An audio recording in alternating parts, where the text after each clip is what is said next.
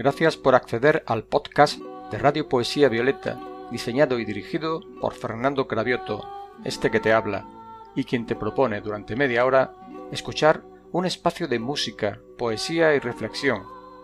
Para contactar con nosotros puedes hacerlo a través de nuestra página web fernandocravioto.gimdo.com o escribiendo en tu buscador Poesía Violeta. Comenzamos con la emisión.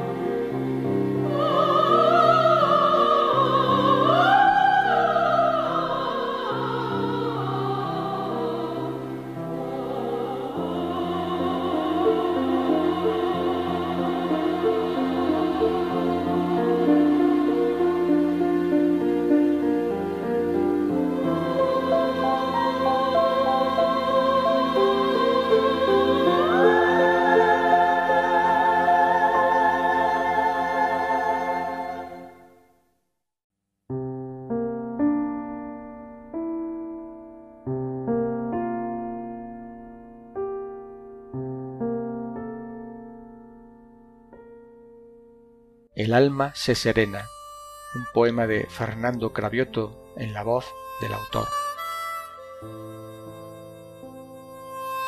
El alma se serena al filo de la tarde, cuando las prisas cesan y nadie nos espera, cuando la brisa peina suave mis cabellos y me envuelve el olor de las hojas que agita.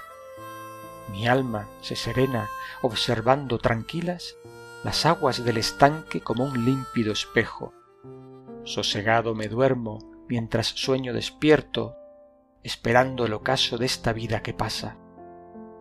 Y acompaso mi pulso al latido del mundo que girando en silencio por el cosmos viaja.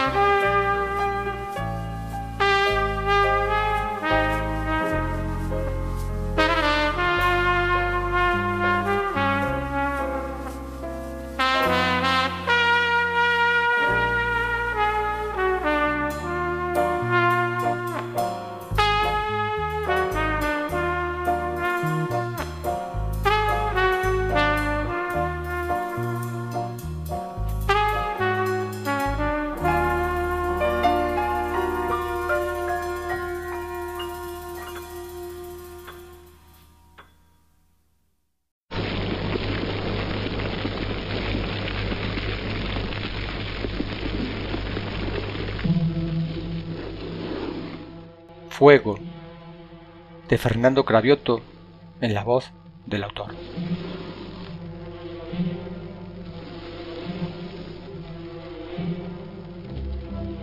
Quemar el aire, qué vil afrenta, teñir los cielos de amargura, matar la vida, vestir de negro, hemos perdido la cordura. Forma al momento, en un instante, con sus cenizas un cementerio, si falta el aire, ya no respiro, mi pulso cesa y al pronto muero. Súbita muerte lleva en los labios, besando al paso con viento seco, el más temido de los temores. Fuego iracundo, nutriendo incendios.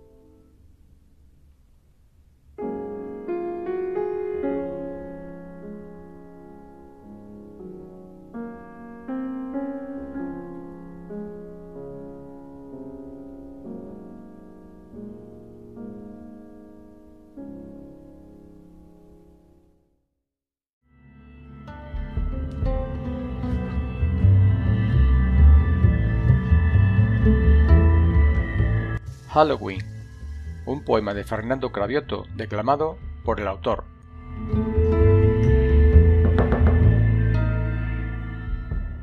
Hay que ver, los tiempos cambian, que es una barbaridad.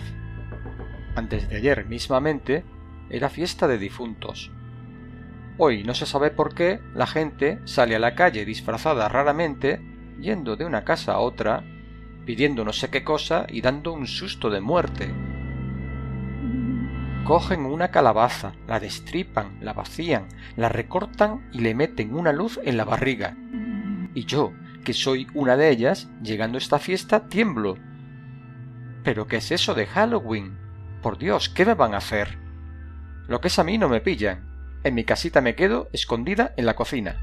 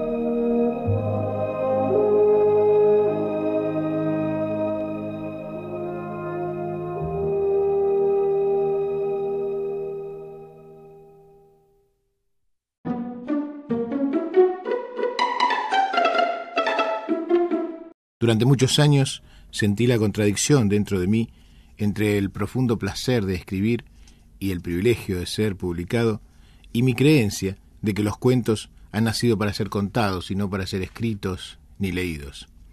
Hoy, gracias a la tecnología y gracias a la complicidad de mi editor, he decidido intentar hacerte un regalo para solucionar esta contradicción interna. Imaginemos, imaginemos que estamos en un lugar, en el lugar que vos elijas.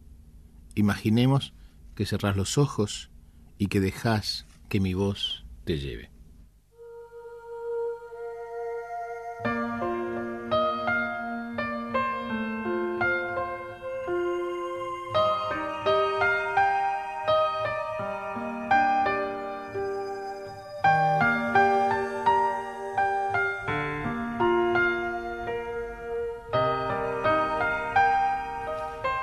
El buscador.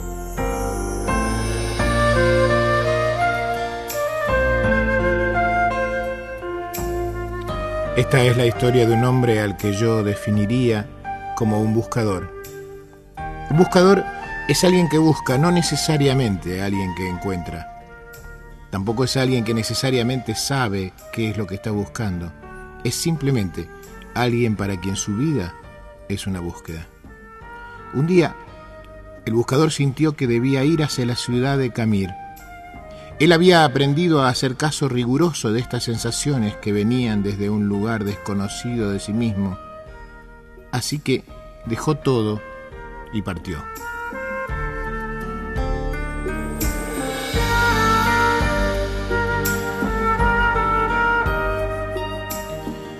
Después de dos días de marcha por los polvorientos caminos, divisó a lo lejos la ciudad de Camir. Un poco antes de llegar al pueblo, una colina a la derecha del sendero le llamó la atención. Estaba tapizada de un verde maravilloso y había un montón de árboles, pájaros y flores encantadores. La rodeaba por completo una especie de valla pequeña de madera lustrada. La pequeña portezuela de bronce lo invitaba a entrar. De pronto sintió que olvidaba el pueblo y sucumbió ante la tentación de descansar por un momento en aquel lugar. El buscador traspasó el portal y empezó a caminar lentamente entre las piedras blancas que estaban distribuidas como al azar entre los árboles. Dejó que sus ojos se posaran como mariposas en cada detalle de ese paraíso multicolor. Sus ojos eran los de un buscador, y quizás por eso descubrió sobre una de las piedras aquella inscripción. Abdul Tarek vivió ocho años, seis meses dos semanas y tres días. Se sobrecogió un poco al darse cuenta de que esa piedra no era simplemente una piedra, era una lápida. Sintió pena al pensar que un niño de tan corta edad estaba enterrado en ese lugar. Miró a su alrededor. El hombre se dio cuenta de que la piedra de al lado también tenía una inscripción. Se acercó a leerla. Decía, Yamir Khalib vivió cinco años, ocho meses y tres semanas. El buscador se sintió terriblemente conmocionado. Este hermoso lugar era un cementerio y cada piedra una tumba. Una por una empezó a leer las lápidas. Todas tenían inscripciones similares, un nombre y el tiempo de vida exacto del muerto. Pero lo que lo conectó con el espanto fue comprobar que el que más tiempo había vivido sobrepasaba apenas los once años. Embargado por un dolor terrible, se sentó y lloró. El cuidador del cementerio, que pasaba por ahí, se acercó. Lo miró llorar por un rato en silencio y luego le preguntó si lloraba por algún familiar. Ningún familiar, dijo el buscador. ¿Qué pasa con este pueblo? ¿Qué cosa tan terrible hay en esta ciudad? ¿Por qué tantos niños muertos enterrados en este lugar? ¿Cuál es la horrible maldición que pesa sobre esta gente que los ha obligado a construir un cementerio para chicos? El anciano se sonrió. Puede usted serenarse, le dijo. No hay tal maldición. Lo que pasa es que aquí tenemos una vieja costumbre. Le contaré. Cuando un joven cumple 15 años en este pueblo, sus padres le regalan una libreta como esta que tengo aquí, colgando del cuello, ¿eh? Y es tradición entre nosotros, que a partir de allí, cada vez que uno disfruta intensamente de algo, abre su libreta y anota en ella. A la izquierda, ¿qué fue lo disfrutado? A la derecha, ¿cuánto tiempo duró el gozo? Conoció a su novia y se enamoró de ella. ¿Cuánto tiempo duró esta pasión enorme y el placer de conocerla? ¿Una semana? ¿Dos? ¿Tres semanas y media? Y después, la emoción del primer beso, el placer maravilloso del primer beso. ¿Cuánto duró? ¿El minuto y medio del beso? ¿Dos días? ¿Una semana? Y el embarazo o el nacimiento del primer hijo, y el casamiento de los amigos, y el viaje más deseado, y el encuentro con el hermano que vuelve de un país lejano, ¿cuánto tiempo duró el disfrutar de estas situaciones? ¿Horas? ¿Días? Así, vamos anotando en la libreta cada momento que disfrutamos intensamente, cada momento. Cuando alguien se muere, es nuestra costumbre agarrar su libreta y sumar el tiempo de lo disfrutado, escribirlo sobre su tumba, porque ese es, para nosotros, el único y verdadero tiempo vivido.